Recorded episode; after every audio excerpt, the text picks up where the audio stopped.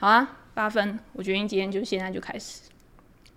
盘前会买股票吗？盘前通常不会买股票，但是盘前通常会去注意说有哪一档股票它的波动是比较大的。那如果盘前波动比较大的股票，第一个它一定是有一些重大事件嘛。然后像是如果有财报发布的时候，它在盘前或盘后，它都会有一个比较大幅度的一个上涨或下跌，或者是它可能官方管理层啊，或者是它有什么其他的一些重大事件，那这个时候我就会去注意。但是有的时候，你如果今天在盘前跟盘后，因为通常一般盘前盘后它的交易是比较清淡的嘛，所以它的那个股价的变化也会比较大。你看盘之后呢，其实它还是有可能会有呃一定程度的一个拉回，所以我觉得不是很建议，除非你真的这档股票。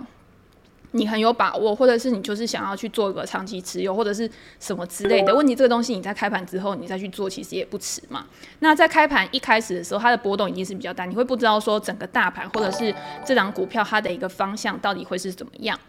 我觉得如果你今天是一个长期投资为规划的话，你可以等到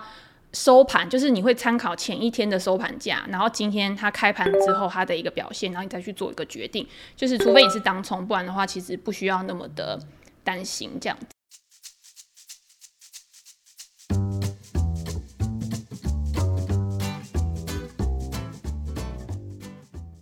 嗨，大家好，我是 Jenny。然后今天我们要来介绍就是这两天美股重要的事情。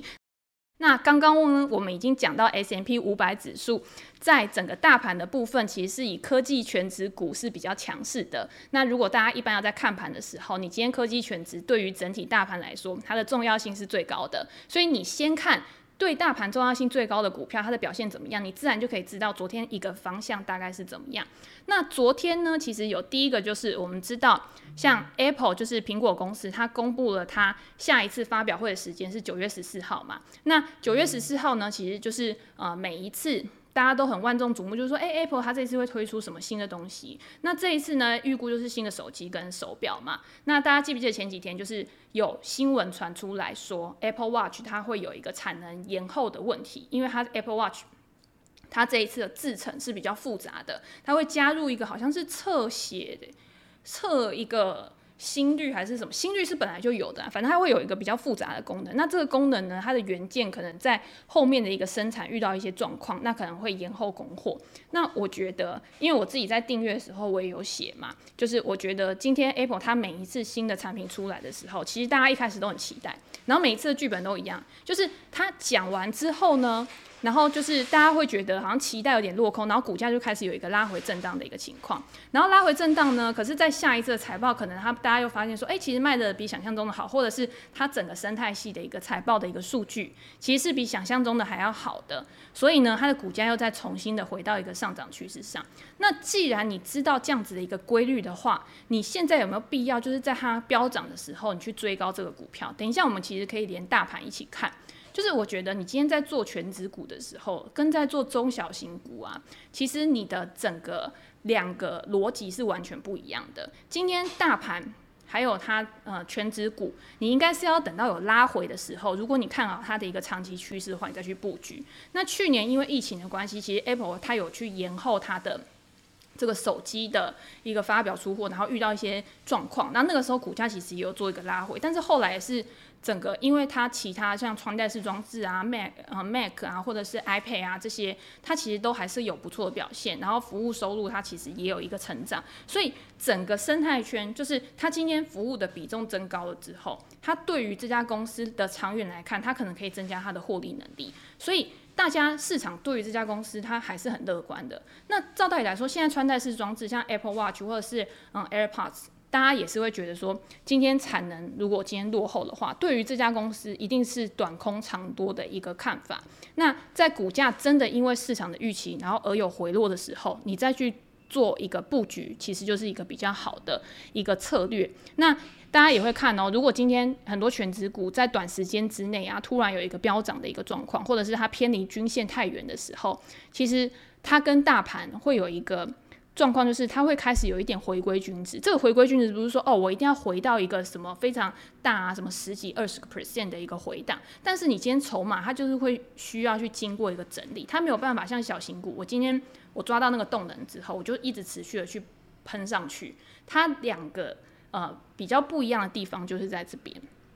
那 Tesla 其实也是在昨天，它有上涨了二点六个 percent。它今天盘前我记得还是现在也是涨一点多个 percent，一点七还是一点六 percent 吧，就是也还是表现得很强势。那大家有兴趣可以去看我们上一集，就是有讲 Tesla 这家公司。那因为小夫就是也是我们一个读者嘛，他那个时候就有说，哎、那 Tesla 他有给一个他内部的一个信，就是说他赞同 ARK 基金之前给他三千美元的一个估值。他认为说，如果今天一切都是走在一个很顺利的一个情况之下的话，是有可能达到那样的状况。那我觉得这东西呢，因为 Tesla。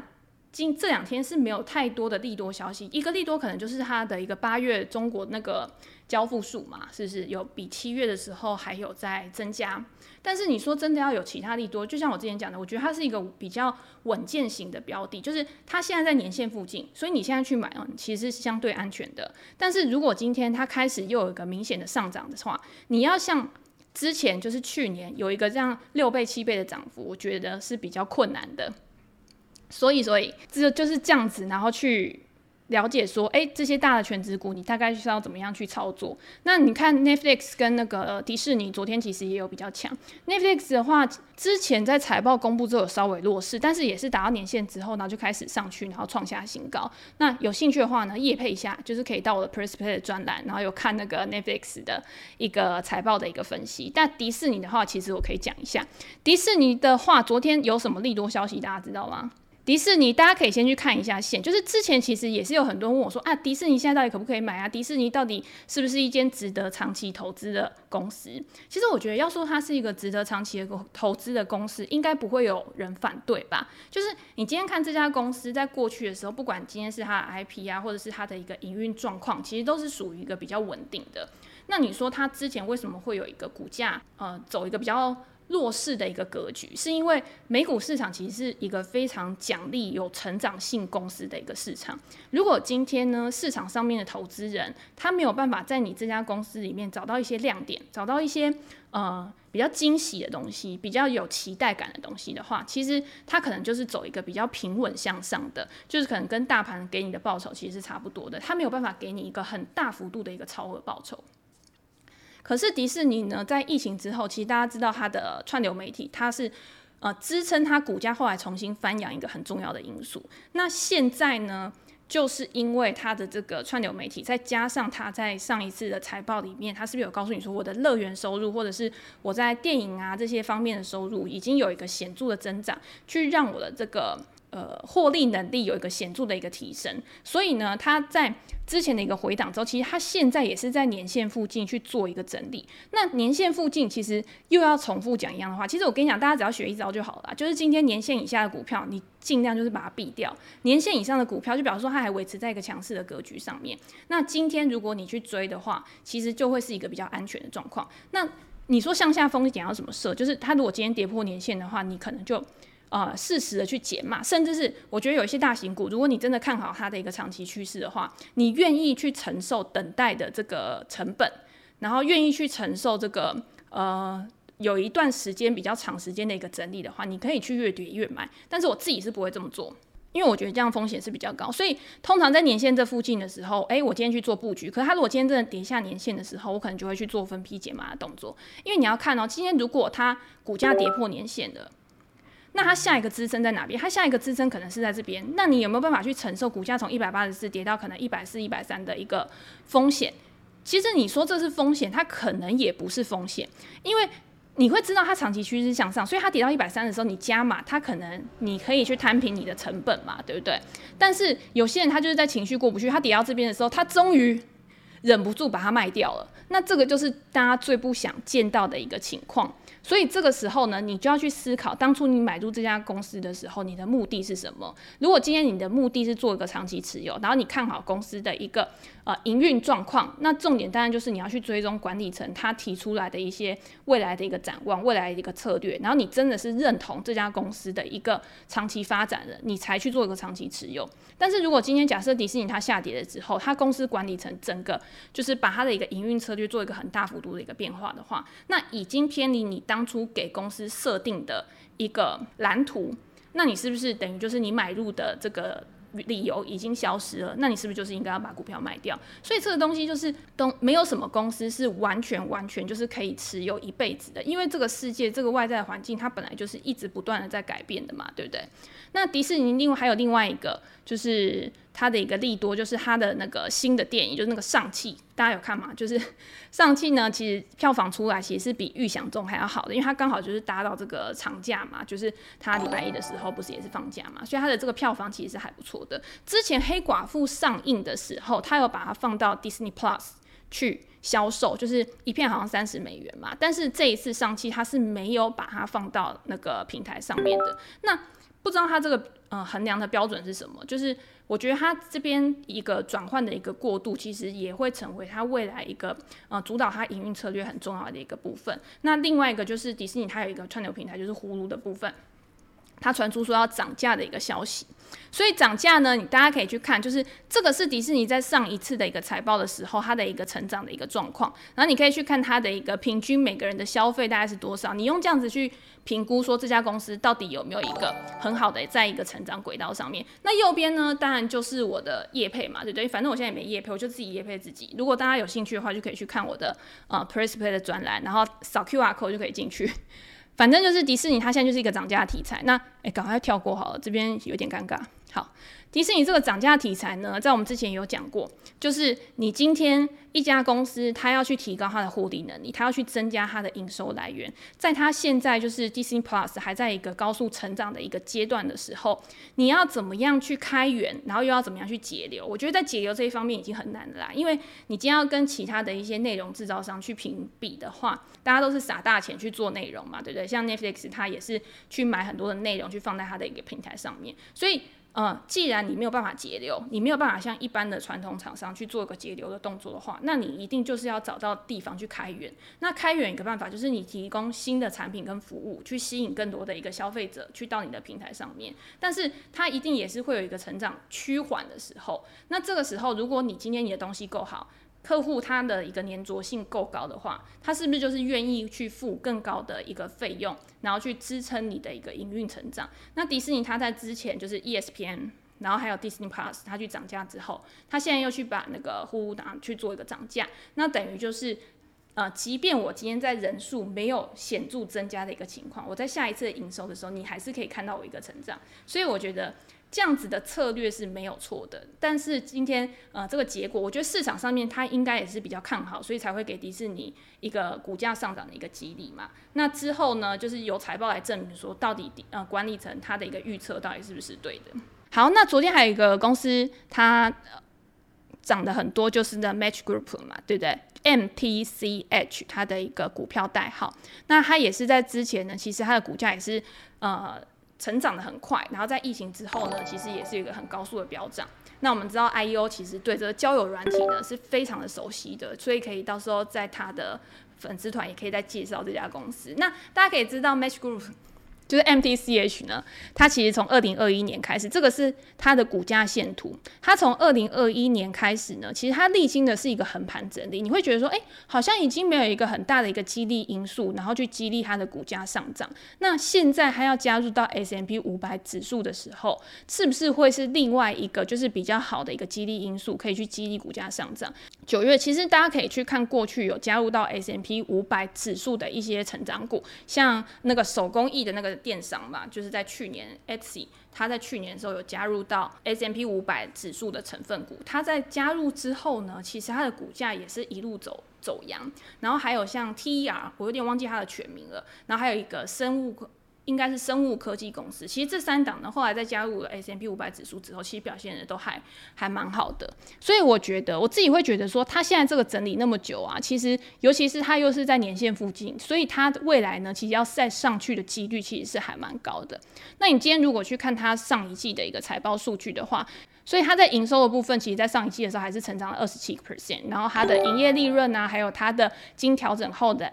EBITDA，它其实也都是在一个成长的一个阶段，然后。呃这个每位用户的一个付费的金额呢，其实也在成长。那上一季的时候，其实大家有说，就是 Tinder 的一个付费呃，每位用户平均付费的一个成长好像已经有趋缓了，所以在上一次的时候呢，大家对于这个点是比较质疑的。可是，在这一次的财报里面呢，其实管理层就有说，Tinder 的这个付费的状况呢，其实又有一个变好的状况。那我自己会觉得说，诶。你今天有这么多个平台，如果你是单靠 Tinder 的话，其实也不一定是一件好事。你今天像他在欧洲啊，在亚洲啊，其实也都有交友的平台嘛，对不对？所以你今天可以扩展更多的一个营收来源。你今天你的营收是更分散在不同的一个市场、不同的领域的话，其实对这家公司整体的体质来说，我觉得应该是会比较好的。比特币昨天呢，其实它的波动也很大。昨天在晚上的时候，其实呃就有。看到比特币或者是其他的加密货币，它是有一个比较大幅度的一个回档的嘛？那你今天你去对照，就是呃美元的一个走势，其实昨天美元也是走比较强的。那昨天对比特币来说，其实它是一个还蛮重要的一个时间点，就是因为萨尔瓦多它正式的把比特币列为它的一个主要可以交易的货币，然后它今天。国内的一些商家，他都可以去使用比特币做个交易，像他的麦当劳，其实现在也可以接受用比特币去做一个支付了。所以萨尔瓦多他其实他自己政府呢，他也有买比特币，而且他也希望就是说给他每一个就是他的国民。然后去分比特币，然后可以去做一个使用。那我有看到一个报道，就是说，诶，那他现在萨尔瓦多国民到底他是觉得说比特币到底是一个好东西，还是一个不好的东西？其实他们是有一点点去抗拒的，因为他们其实对于这个新型的资产，他们的认识其实没有很足够，所以他们会觉得说，诶，过去一年这个比特币的一个波动这么大，然后会不会对他们一个。呃，在使用上啊，会造成一个什么样的状况？我自己会觉得，就是说，今天你比特币要视为做一个货币来使用的话，像塔雷伯写《黑天鹅》的那个作者塔雷伯嘛，他在一开始的时候，其实他是很支持加密货币的，但是呢，他。到后来，就是在最近的时候，其实他一直对加密货币就是抱持着一个比较怀疑的态度，因为他认为一个波动这么大、价格波动这么大的一个商品，其实没有办法去当做货币。但是你今天要把它当成像数位黄金啊或什么，其实我觉得像黄金它也是有商品的一个特质的嘛。所以你今天把比特币作为一个商品去看待的时候，其实你在交易上面，其实就跟你作为一个货币，其实是。不一样的一个概念，所以我自己还是会把比特币作为一个呃商品的概念，甚至是其他的的一些加密货币，然后做成这样子的一个考量。比特币，因为你这个东西是没有办法用呃一个很确切的价值去衡量的，所以我在看的时候，其实我还是会用技术面因素。那技术面因素，你就可以看到这边其实很明显就是一个比较头部的嘛，但是它现在这边其实还是一个震荡。那你今天就要去想那。因为比特币它是用美元去做计价的，它之后美元到底会怎么走？我们在上一篇的那个 YouTube 上面也有讲到，就是我认为美元它现在其实是在一个打底的一个状况。之后呢，不管是在呃整个经济的因素，然后政策因素，其呃所有的因素交杂之下去影响，我觉得它向上的几率还是比向下的几率高的。但是这不代表就是比特币它就一定会跟美元走反向，就是呃美元会强势上涨，然后比特币就会下跌。你比特币还是有可能去做一个横盘震。而且美元它要上涨的速度也不一定会这么快。那也有一个新闻就是在讲说，其实是有人因为像比特币，它在呃前一两个月的时候跌到三万块以下，所以它现在在上来的时候，其实已经上涨了超过五十个 percent。所以有可能有可能也是有人在做一个获利了结。那我觉得这个东西你就是要去看，因为我记得财经 M 平方好像有一个专区是专门就是针对这个加密货币去做这个买卖。交易人的一个统计数据的，然后你可以去搭配那个去这样看的话，其实我觉得就应该会是比一个比较好的一个参考。好，那我们再来看美元指数，就是跟我们上一次讲的其实是一样，就是我觉得美元指数现在就是在一个打底的阶段，但是因为然后我说它均线，因为它现在都是在价格的下缘，所以它的均线其实会变成价格的一个支撑，它有可能在这边去做一个整理之后再重新向上，然后。如果今天均线都是呈现在上面的话，其实它要再往上的几率就会比较低。所以我觉得现在美元它其实还是走一个比较多头的一个趋势，会是一个比较好。那如果它今天再突破前面这个高点的话，其实就会是一个更有力的证据，更明确的证据告诉你说，诶，我美元现在就是一个走强的一个状况。那原油期货，因为有读者。在 podcast 里面问到我，就是说，诶，那我今天如果想要投资能源股的话，我今天要怎么样去做一个判断？其实我自己在看能源股的时候，我都会先看西德州原油的期货的价格。那大家可以从前面的一个高点，然后去判断说，现在油价它的一个支撑点到底是在哪边。虽然说它这边有跌破，但是翻回来其实就是一个算是一个比较强势的讯号。所以我觉得你可以把这个低点跟这个高点作为一个分界，就是我觉得它这边会在一个震荡的一个走势。那为什么我这边会有一个震荡的走势？其实我在上一次的 podcast、上一次的 YouTube 就有跟大家讲说，我觉得油价它要一直往上的几率不高，因为上面就是你有很多人为因素可以去操纵油价。第一个就是你供需的问题，然后第二个就是美国的问题，第三个就是 OPEC 它其实也会去做一个增产的动作，以免它的一个市占，然后会去受到一个影响。但是你今天如果要一直下跌，其实它如果再跌下去的话，其实也不会是一件好事，因为代表说经济真的因为各种因素，譬如说像 Delta 的一一些因素啊，然后导致它开始有一个转弱、需求转弱的一个现象，那。对于整体的经济来说也不是好事，所以油价它最好是在这边去做一个稳步震荡，不要有太激情演出的一个表现，会是比较好。那如果油价今天可以维稳的话，你再去看 XLE，因为他问的就是 XLE 这一档 ETF 到底可不可以做一个持有，或者是 XLE 这一档 ETF，其实你应该要用 SPY 来取代。我们先问第一个问题就好了，就是 XLE 这一档 ETF 到底可不可以去做一个长期持有？其实我个人认为，在现在这个阶段应该是可以的。那为什么是可以？第一个就是我觉得它在这边其实也是有个年线支撑，所以呢，今天我觉得在这边买是一个很合理的价格。那再加上如果经济未来因为呃甚至是 Delta 病毒或者是其他的又还是开始持续去复苏的话，其实对于能源的一个需求其实还是会有一个一定的需求。那你今天再去看 XLE。以它的一个值利率的话，我记得现在好像是四个 percent 左右吧。它现在是四点三个 percent 左右，所以以一个投资来讲，你今天呃四点三个 percent 左右的话，我觉得是一个还可以接受。就是在美股的现在呃整体的一个值域大概就是一点多个 percent 左右的值域的话，它算是一个比较有吸引力的一个值利率，所以我觉得可以。那你今天如果去看能源类股，它还有另外一个是比较中小型的，它的代号是 XLP。那因为它的成分股都是比较中小型的，它的值利率其实就是没有那么好，所以如果今天要选的话，我就不。会去选那个，那再加上如果油价今天波动比较大的话，其实对于 XLP 来说，它的波动一定相对于 XLE 是会比较大的，所以它可能在这样的一个情况下，呃，就是在油价它不会有像之前一个爆发性涨势的一个情况之下，它也不会是一个比较好的选择，除非是你预测说，哎，油价在之前现在它守住了现在这个位置之后，它开始之后还会有一个很大幅度的上涨，那这个时候你去操作呃，XOP。会比操作 XLE 就是来的有优势，所以今天你今天要在选标的的时候，其实你第一个就是要看整个大环境对于这个标的资产它的一个影响。第二个就是你今天一个机会成本，就是你投资在 XLE 上面跟投资在 XOP 上面，你两个机会成本，你在未来你希望得到的一个目标报酬是什么，然后去做一个选择。那 XLE 的 ETF 呢？现在我们就是要讲了，就是。你今天 XLE 你去看它的一个成分股的话，XLE 的前两大持股就是艾克森美孚跟雪佛龙，那一个占比是二十三个 percent，一个占比是二十个 percent。那如果你今天要去投资 XLE 的话，那它的值利率是四点多 percent，可是艾克森美孚跟雪佛龙，它现在的值率应该都有到五个 percent 以上。我记得艾克森美孚好像已经六个 percent 还是多少了。既然他们这两个公司是这档 ETF 里面的最大两个持股，而且两个加起来占比都已经快到一半了，那你今天投资个别的股票跟投资这档 ETF，你这个时候你又可以再去做一个选择，就是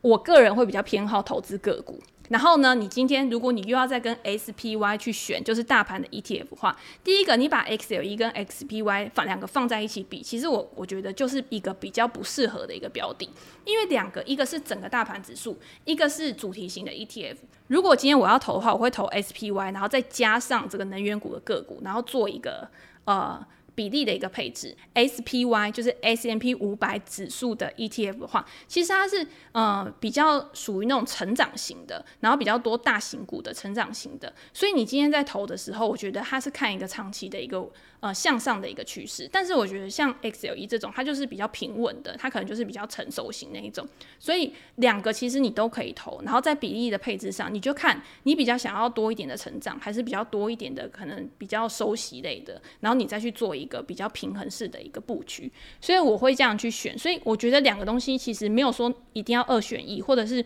一定要放弃某一个。其实你是可以做一个资产的一个配置，然后去选择你觉得现在最好的一个标的，然后去作为你的投资组合嘛。那十年期国债殖利率其实昨天呢，大家也会看到，就是呃有一个比较显著的上涨，但是我不会觉得它现在跟之前二月的时候会有一个飙涨的一个状况。大家知道为什么吗？就是因为你现在也是碰到年限。其实我跟你讲，这种东西就是很悬。大家会觉得技术面是一个就是很落后指标或怎么样，可是如果你今天去看形态的话，其实它跟基本面就是一个相辅相成的。那在之前，其实我这黑线是很久之前就画，就是说它在这边有个头部，它跌破了之后呢，其实你先要在确认。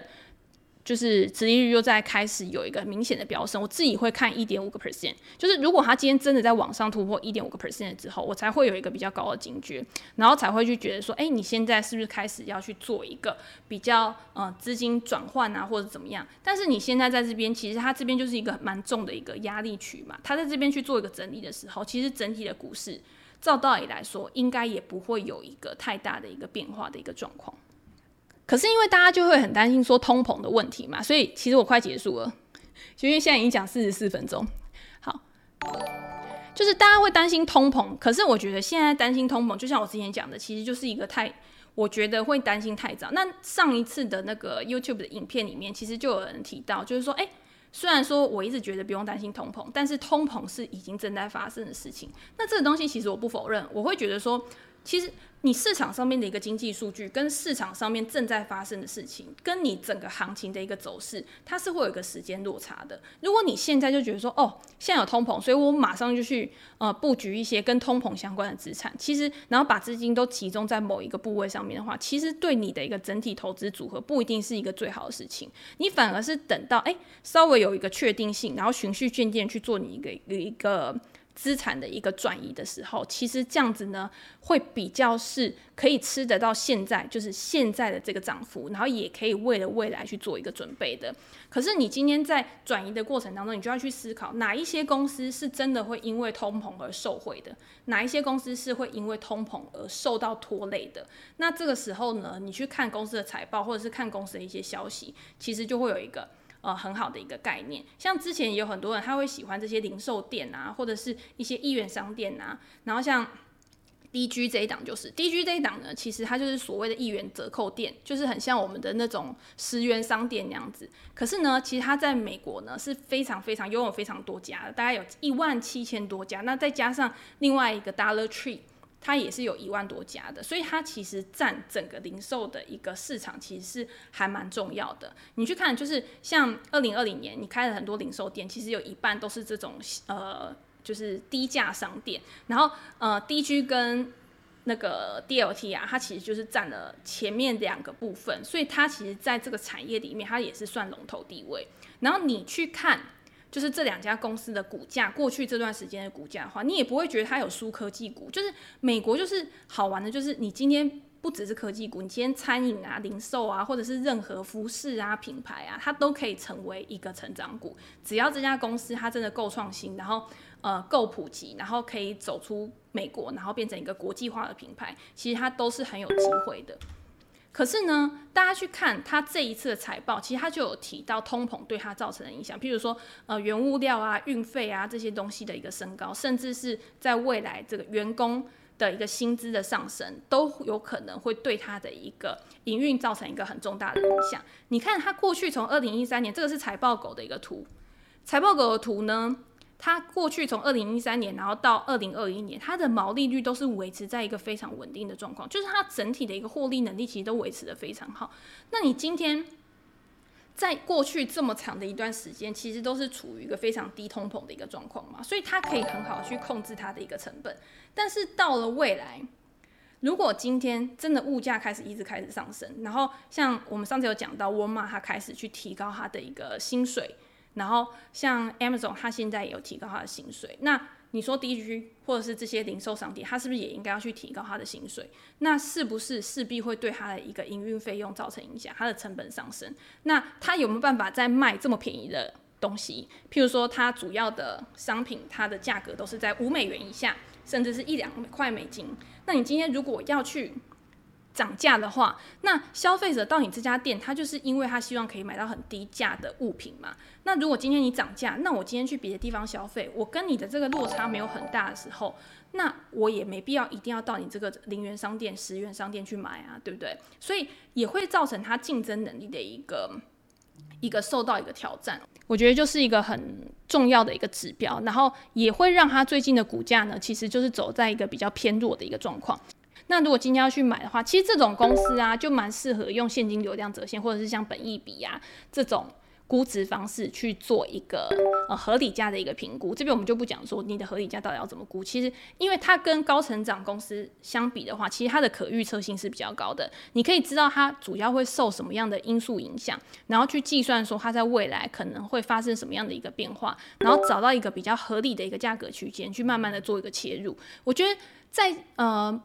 目前为止的话，因为现在他只是提出一个警告嘛，你在下一次的财报里面还是可以看公司有没有用其他的方式去调整它的毛利率。那我自己在呃搜寻这两公司的资料的时候，因为我对这家公司其实我很早以前就已经写过，但是他后来有做了蛮多营运策略上面的一个调整，譬如说他可能开始做呃生鲜蔬果的一个销售，他在他的呃一万多家店呢里面呢都开始有一个蔬果的一个配送的状况，他也开始去朝向一些呃可能是保健食品啊这些东西，就是比较高单价的东西，然后去做一个呃销售。那他说这个生鲜蔬果跟这个非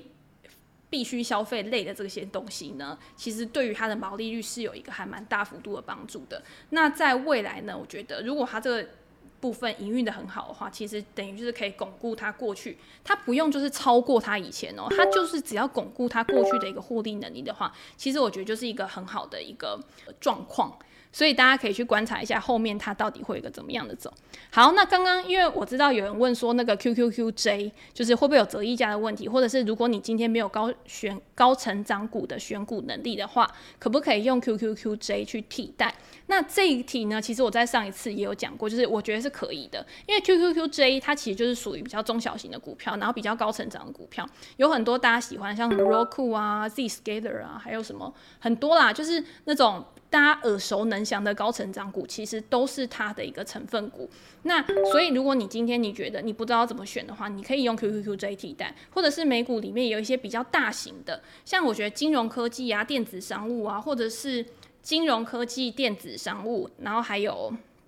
云端、云端服务，还有像最近的网络安全，其实都是还蛮红的一些主题。那这些主题呢，其实在美股都有相对应的 ETF。那可是这些跟 QQQJ 相比的话，其实它可能就是更细微的一个分类。所以我觉得 QQQJ 其实是一个还不错的一个选择，就是它可以说是产呃比较呃分布在。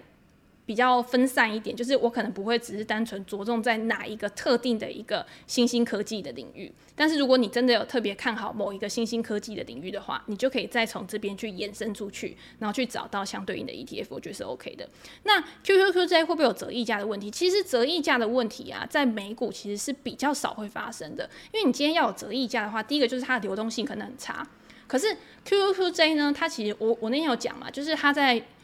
成立之后，其实它很快，它资产的输入累积是很快，几个月就已经达到十亿美金以上。所以你去看这边呢，也是呃财经验平方的图，它其实每日的折溢价，它其实真的是不会很大的。那第二个问题就是有没有可能因为情绪性的因因素，然后什么抛售啊，或者是突然一个需求的一个暴增或怎么样，然后让它那个折溢价变得比较大。其实我觉得在美股这些比较大型的 ETF 上面，其实也不会。有这样的状况，那当然，你如果今天去看有一些 ETF，它是那种真的成立的很新的，然后它的发行公司可能你是比较不常听到的，然后它真的又是那种非常非常利基型的，非常非常集中在某部分的呃产业上面，然后它的持股数量又非常少的，那这种 ETF 呢，我就只会拿来观察，然后我不会特别去操作这样子的 ETF，因为我会觉得风险可能就是会比较高的。